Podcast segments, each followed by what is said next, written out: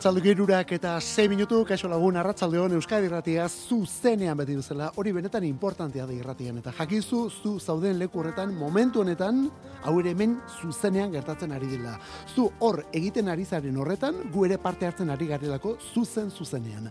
Mikel Olazabal eta biok, Euskadi irratia kantu kontari saioarekin, eta musika pilo batekin, orain hasi eta laurak bitartean. Eta hemen gara, urtarrilaren amargarrenean, bai Euskal Herrian, neguaren bihotz bihotzean esango dugu, Zagien ez gaitu Euskal Herritik entzuten, agienik ez dakit, ba, egualdetik entzuten gaituzu, esate baterako ego hemisferiotik, edo eta ipar hemisferioan oraindik ere iparragotik, edo jakizu nondik, ezta? Bueno, edo nola ere, Euskal Herrian neguaren bihotz bihotza. Eta eguraldi kontuetan, wow, beste horren beste, momentu honetan miramondik ari gara, kanpora begira jarrita gaude, zeruak gris ikusten ditugu, euriari du, hotz egiten du kanpoan, elurrik ez da unaino iritsi orain arte, baina, bueno, bidean omen dator. Bueno, ba ikusiko dugu. Borixe, musikeroak, Euskadi Batia, kantu kontari, Laura Karte, onelako soinuak. Eta gaur ezertan hasi aurretik geratu zaitez gitarra soinu hauekin. Hemen dagoelako gaurko lehen minutu hauetako protagonista, Jeff Beck. Gauk egunez, joan den urtean joan zen Jeff Beck, iruro sortzi urte zituen. Ha, eta ez dugu esan, gure WhatsApparen zemakia, 6 sortzi sortzi, 666 Musikeroak Euskadi Ratia, kantu kontari.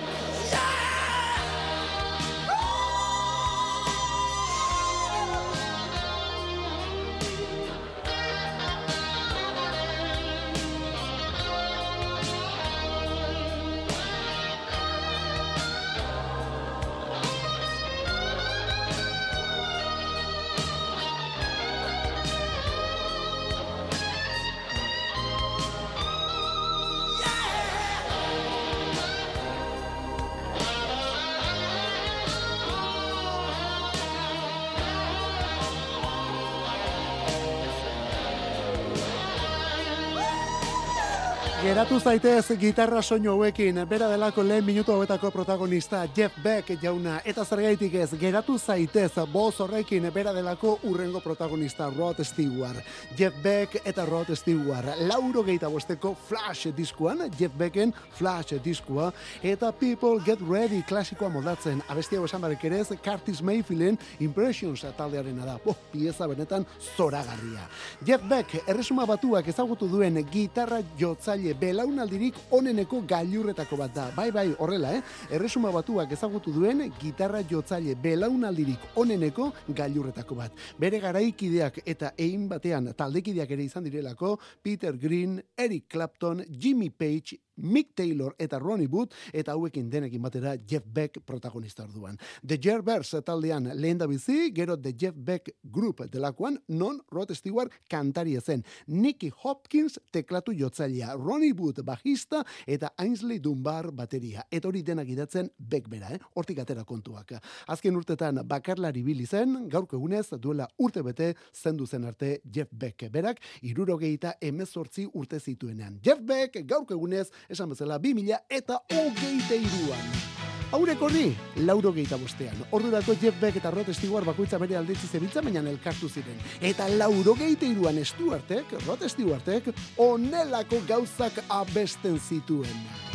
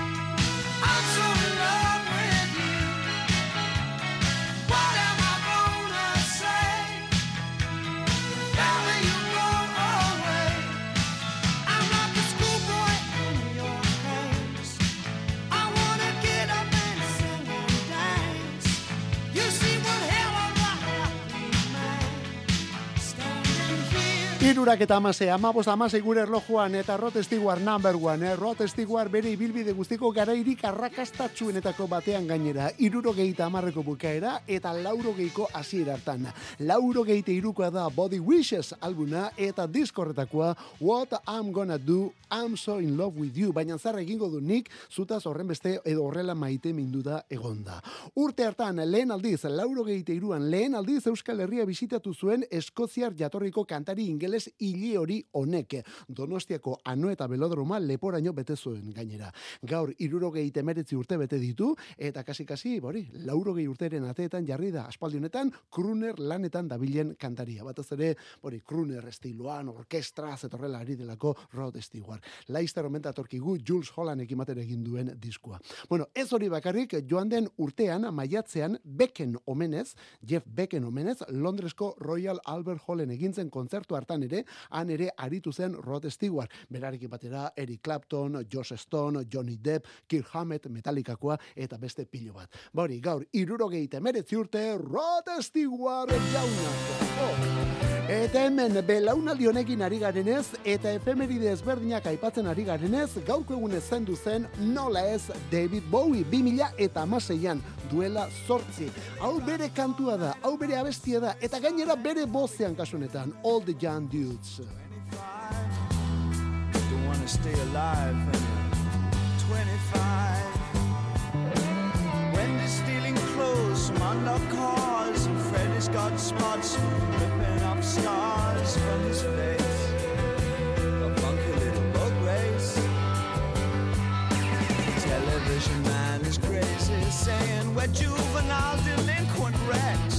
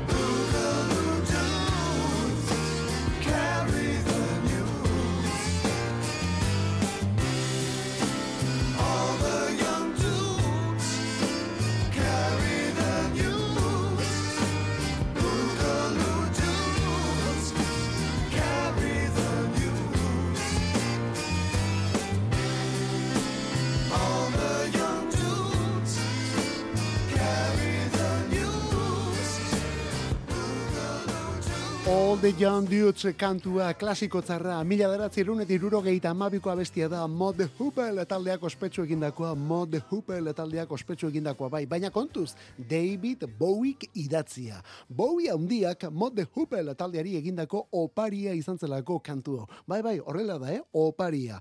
Bowiek Mod the Hoople taldearen, eh, bueno, ba, kantuak eta historiak maite zituen, baina talde honek arrakastarik lortzen ez zuela ikusita, bueno, ba, banda banatzear omentzen. Hori jakin eta hori ekiditeko, abesti hau idatzi omentzien minutu gutxian duke zuriak. Idatzi zien, oparitu ere bai, gero taldea grabatu, eta bere ibilbideko arrakastarik handiena bilakatu denbora gutxian. Gauzak nola diren. Irurogeita mabian, Mod the Hoople taldea eta All the Young Dudes kantua. Hori ere bazelako azken batean David Bowie. David Bowie horrelako opariak ere egin zituelako. Bestela galdetu Iggy Poppy edo Lou Reed berari ere bai. Gaurko egunez, 2000 eta amaseian, David Bowie berak berak irurogeita bederatzi urte zituenean. Bueno, zer gaitik ez, iri galduak, laukote gipuzkoarra, iri galduak, urretxu zumarragatik onelako soinua duen banda, iri galduak. 2000 mazazpitik musik erakusten, eta orain arakiri honi irudiak jartzen ere bai. Arakiri, kantuaren izena delako.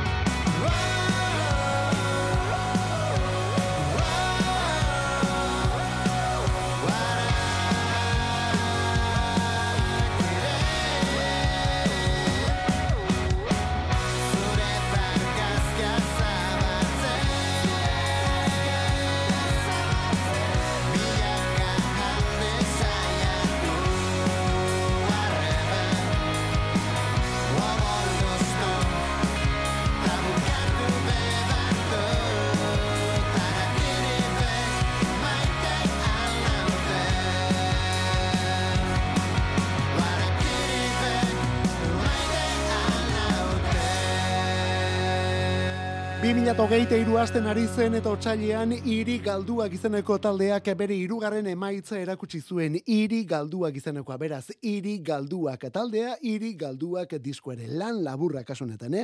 eta ura zabaltzen du guk hemen horrenbestetan jarri izan dugun arakiri izeneko abestia. Baina tira, horri bideoklipa egin zioten 2000 eta hogeita iruko bukaeran.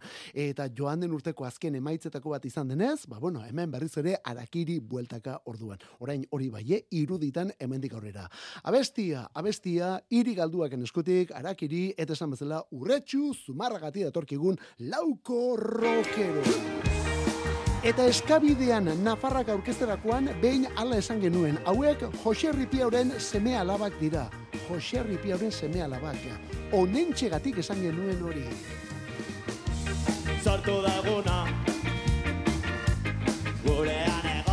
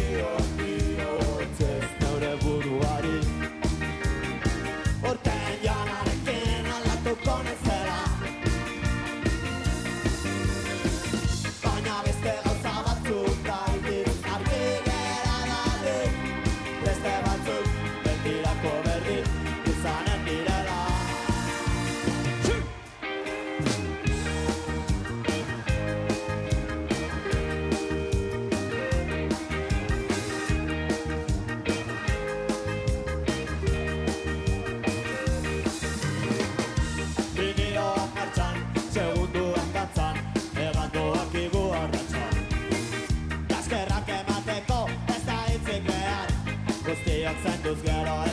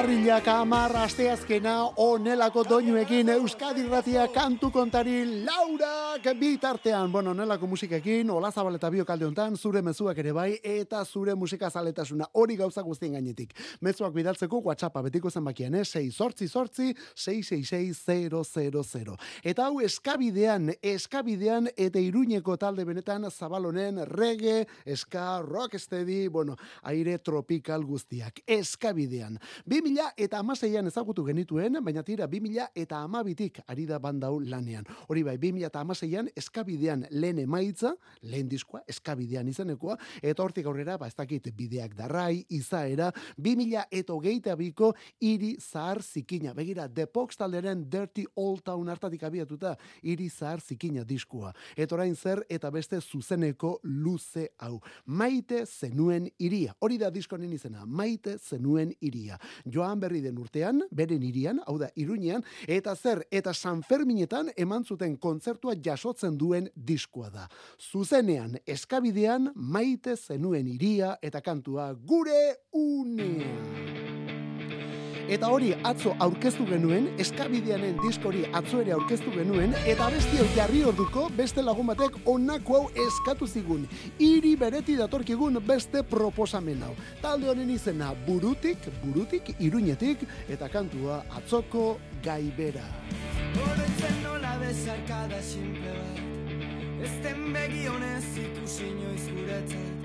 Nola normaltasun berri horrek guri Ez zigun eragin. Nola zeinak beti izan duen aukera. Eraikitzea kaiolarik ederrena. Aldarria egin zion berdin ustezko askatasunari. Muxu trukirri barrio bat orkanpoa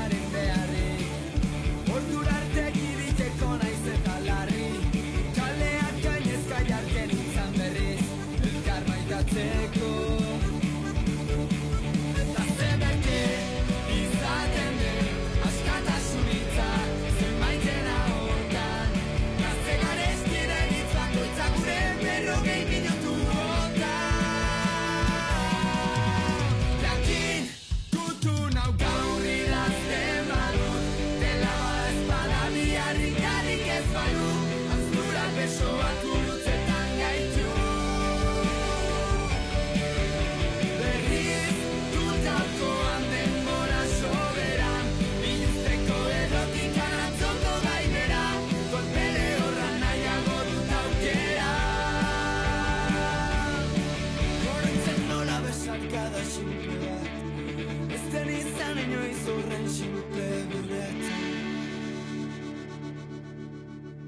Atzoko gai bera, hori abestiaren izena burutik etaldearen abestia 2000 eta hogeita biko amabo segundu laneko kantuetako bada, amabo segundu, gero berrogei, berrogei minutu ere aipatzen dute, gutun kontuak ere, bueno, ja badakizu zertaz den abesti hau, eta horren inguruan eskaria. Eta bide batez, azken urte hauetan, iruñean dugun ikaragarrizko musika mugimenduaren berri ematen digun abestia ere bai. Mila talde ditugulako bertan, mila talde eta bakarlari, eta beste horren beste estilo berri eta ezberdin hiriburu zaharrean. Burutik, hori da taldearen izena, burutik, atzoko gaibera. Bueno, esan beharrik ere ez, hau 2000 eta hogeita bian, eta gero 2000 eta hogeita iruan, zerua eta zorua hiru kanta bakardadeari izeneko epea. Eta hor da, hor datorkigu joan den urteko kanturik sonatuenetako bat uxoa izenekoa. Burutik taldekoak Euskadi Ratian kantu And kontari. cigarettes you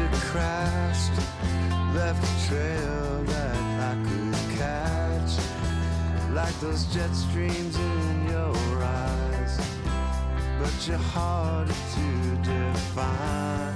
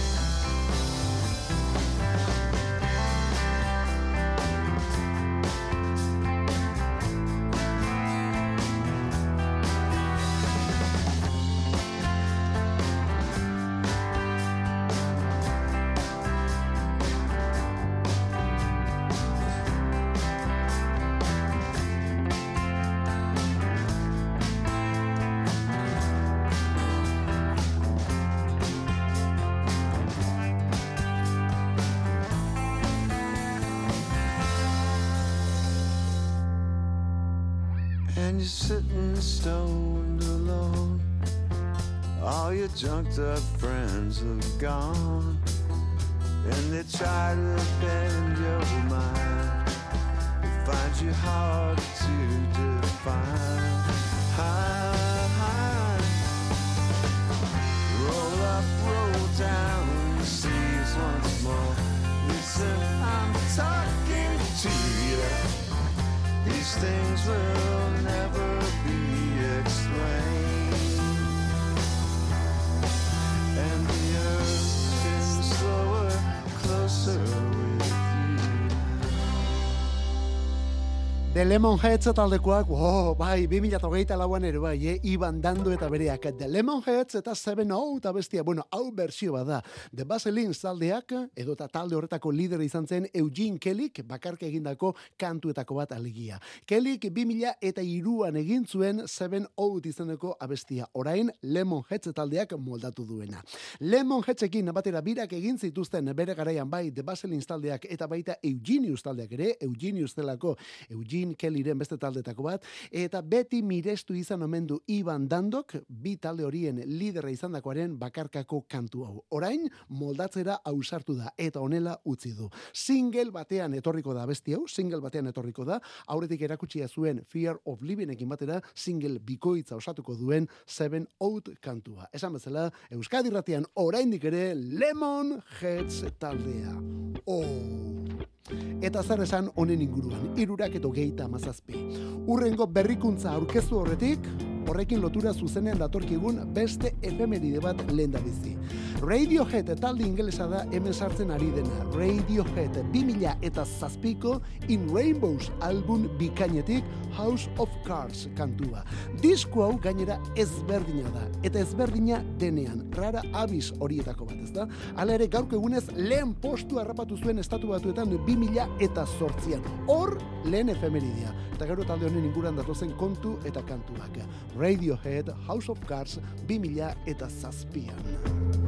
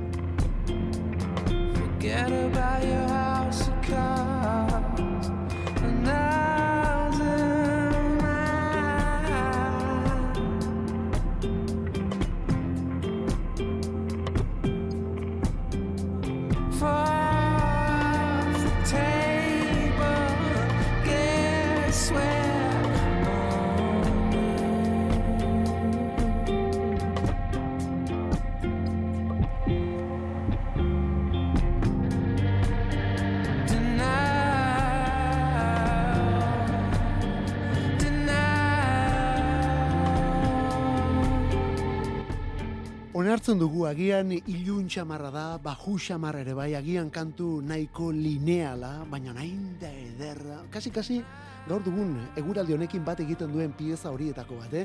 2000 eta zazpiko diskoa da, baina 2000 eta zortziko urtarrilaren amarrean iritsi zen lehen postura In Rainbows izeneko kantu bildumau. Benetan gomendatzen dugun diskoa, In Rainbows Radioheadena.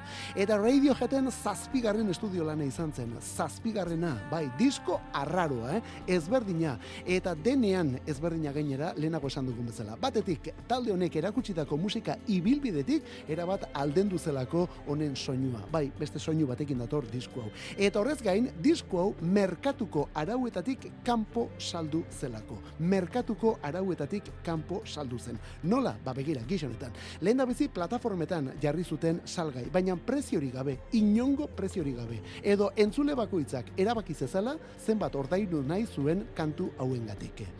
Gero horrela egontzen hilabete batzuetan eta 2000 eta zortziko lehen egunarekin batera ja formatu fisikoan jarri zuten salgai. Horrela saldu zen In Rainbows. Lehen postua harrapatu zuen 2000 eta zortziko urtarrilaren amarrean estatu batuetan. Eta lehenago esan duguna, disko zoragarria.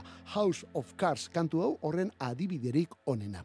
Eta In Rainbows hau egin zuten haietako bi, beste egitas monetan ditugu momentu honetan. Honen izena da The I Smile. can go anywhere that I. I just gotta turn myself inside out back to front.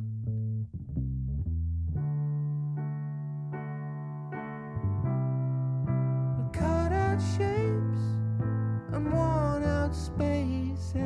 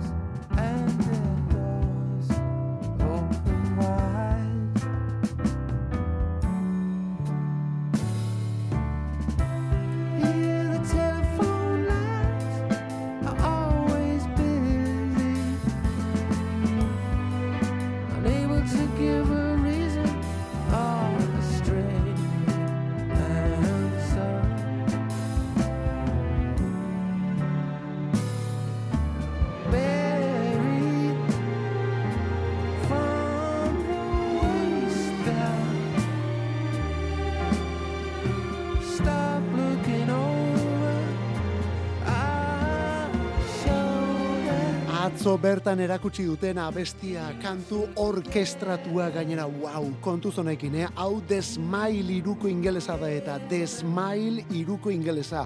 Aurretik ekarri dugun Radiohead taldeko bi liderrak hemen, Tom York eta Johnny Greenwood, orain Sons of Kenet taldeko Tom Skinner bateria jozailarekin bat egin da. The Smile irukoaren izena, irribarrea. Eta talde hau 2000 eta hogeita biko sorpresetako bat izan zen orduan argitaratu zutelako A Light for Attracting Attention izeneko diskua. Zen nolako kritikak izan zituen diskonek, eh? Hori bai, horren aurretik Glastonbury ere egin zuten alako agerraldi misteriotsu bat.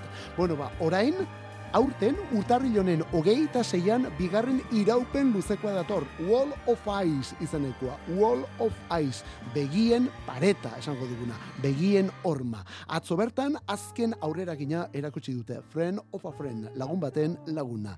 London Contemporary Orchestra. Eta guzti, Desmailen berrien. Round and round every night the same.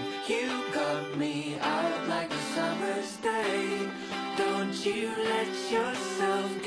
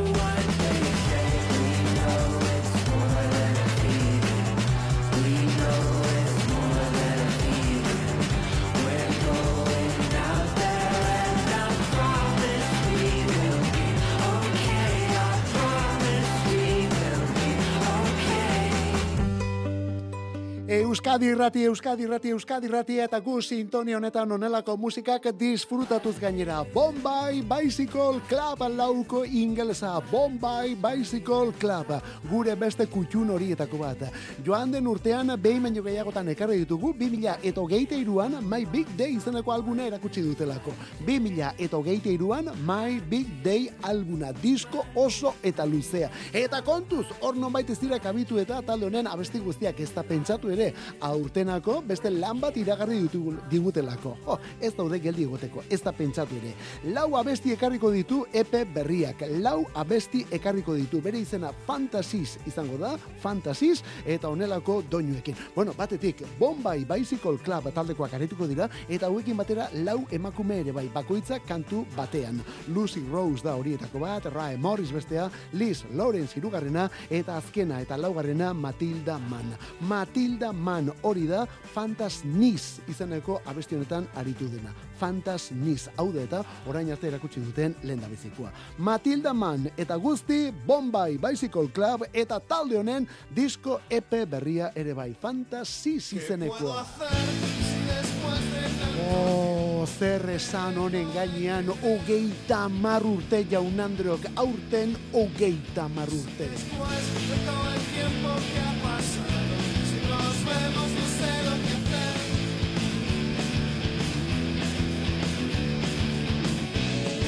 side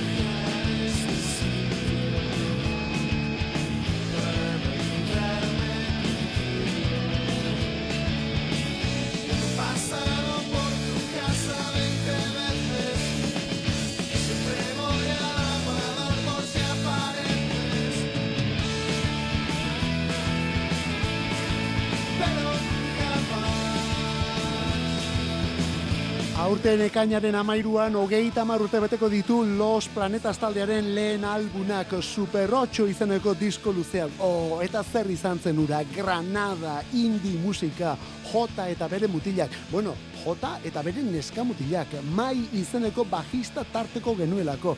Beti entzulei bizkarra emanda taula gainean aritzen zen emakumeura alegia. Planetas, talde hau hasiera hasieratik ezberdina izan delako. Taldearen lehen emaitza luzea izan zen Super 8 izeneko diskua. Aurretik Medusa izeneko epe bat ere erakutsia zutelako. Baina disko honekin etorri zen talde honen lehendabiziko kolpe sonatua. Brigitte, lehen singela, eta gero ke puedo hacer izeneko kantu hau ere bai. Ah, etorri gutxi balitz, Javier Aramburu donostiarrak egindako azal koloretsua. Bai, Javier Aramburu jaunarena da disko honen azala. Eta orain taldeak zerbait iragarri du. Kontuz hemen, eh? Taldeak orain zerbait iragarri duelako, baina inork ez daki zer. Irudi bat momentuz. Eta irudi horretan lau zenbaki. Bueno, lau ez, barkatu, bost zenbaki. Bi mila eta hogeita lau batetik. Hau da, bi, gehi zero, gehi bi, gehi zortzi. berdin, ba hori, zortzi, super zortzi edo super 8. Hori da horra geri dena irudi horretan ikusten dena. Zer izango da, bira bat izango da, berredizioa, mm, ez dakigu, badator zerbait. Dakigun gauza bakarra da, super zortzian etorriko dela. Eta hogeita marurteak aipatuta, erabat berpiztuta duguna Britpop mugimendua da. Berriz ere topera, Britpopa galagertarrak topera, Blur, Sued ere bai, eta hauekin batera itzuleran Cast taldekoak. Cast banda norko gogaratzen du hau. Far Away kantua. And the world